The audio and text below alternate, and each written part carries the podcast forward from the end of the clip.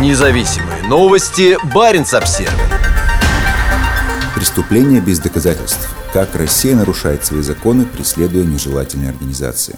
Одной из крупнейших независимых русскоязычных СМИ «Медуза» признана нежелательной организацией в России. Это грозит уголовными делами тем, кто в ней работает и кто ее поддерживает. Журналист Баренц Обзервер Георгий Чентимиров считает, что такая практика нарушает нормы права, в том числе российского. 26 января Генеральная прокуратура России признала «Медузу» нежелательной организацией. Сообщение об этом появилось днем на сайте ведомства. По результатам изучения поступивших материалов принято решение о признании нежелательной на территории России деятельности иностранной неправительственной организации «Медуза». Установлено, что ее деятельность представляет угрозу основам конституционного строя и безопасности Российской Федерации, говорится в пресс-релизе. Такой статус уже имеют несколько СМИ и журналистских организаций. Любопытно, что все они расследовательские. Проект «Важные истории», OCCRP, The Insider, Bellingcat, теперь еще и «Медуза», которая тоже выпускает множество расследований. Например, о том, как российские солдаты убивали и насиловали в селе под Киевом. Нежелательная организация – термин очень странный, звучит он как-то несерьезно. Что значит нежелательная? Кто ее не желает? Тем не менее, этот статус означает очень серьезные вещи. Теперь любой россиянин, работающий в «Медузе», рискует попасть под уголовное преследование. Любой, кто захочет поддержать издание рублем, рискует попасть под уголовное преследование. За репост публикации – штраф или риск уголовного преследования. Причем это распространяется и на старые посты. Есть у полиции прекрасная формулировка, длящаяся правонарушения. Наказания не шуточные. Например, за участие в работе нежелательной организации предусмотрено лишение свободы на срок до 4 лет. За руководство ею до 6 лет. Для сравнения, столько же можно получить за вымогательство, грабеж, продажу человека и изнасилование. Сопоставимые злодеяния, не правда ли? Однако мне лично интересно вот что. Участие в работе организации со статусом нежелательный – достаточный повод для того, чтобы отправить человека за решетку. Прецеденты уже имеются, например, дело Андрея Пивоварова. Но как данный статус был установлен? Генпрокуратура пишет, что деятельность «Медузы» представляет угрозу основам конституционного строя и безопасности России. А это как-то доказывалось? Очевидно, что деятельность «Медузы» – это производство информационного контента.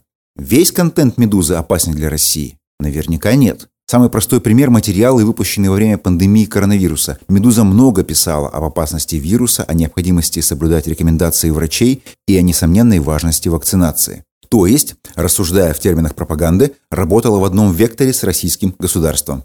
Явно не об этих материалах, говорит прокуратура. А если нет, то о каких? В пресс-релизе ничего об этом не говорится. Генеральная прокуратура не приводит ни примеров, ни доказательств того, что «Медуза» представляет угрозу основам конституционного строя и безопасности России. А у редакции, разумеется, не было никакой возможности защититься и привести аргументы в свою пользу. Короче говоря, человек может лишиться свободы из-за статуса организации, с которой он взаимодействует. Но само присвоение этого статуса никак не обосновано.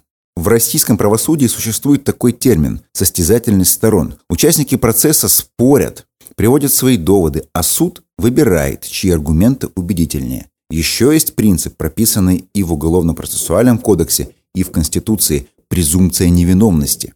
Здесь ни состязательностью, ни презумпцией невиновности даже не пахнет. Государственному обвинителю надо будет лишь доказать факт участия в нежелательной организации.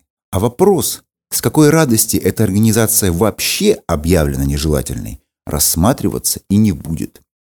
Нет никаких сомнений, что признание «Медузы» нежелательной организации – сугубо политическое решение. Еще одна атака на свободу слова в России. Я что-то не припомню вала судебных исков с требованием опровержения недостоверной порочащей информации в материалах «Медузы». Наверное, потому что рассмотрение таких дел в судах пока еще открытое – Придется предоставлять доказательства недостоверности публикованных сведений. И тут возникает проблема, особенно с изданиями вроде «Медузы», в расследованиях которых на два слова три пруфа. А если сведения порочащие, но достоверные, это вина не журналиста, а тех, про кого он пишет. И в такой ситуации единственный выход для государства – запретить, наказать и задушить, чем оно и занимается. Лирическое отступление – в июне 2022 года много шума наделал приезд на Петербургский экономический форум делегации талибов. Талибан признан в России террористической организацией, и новость об их появлении на ПМЭФ вызвало стойкое ощущение нереальности происходящего. Особенно изящно эти новости перекликались с другой новостью о том, что на МЭФ открыла свой стенд Генеральная прокуратура России. К сожалению, нигде не написано, пересекались ли на полях форума представители генпрокуратуры с талибами. И если пересекались, как сотрудники надзорного органа реагировали на таких гостей. Жали им руки или старательно не замечали? Этого мы не знаем. Зато знаем, что спустя месяц Генеральная прокуратура признала нежелательными The Insider и Bellingcat. Независимые новости. Барин обсервис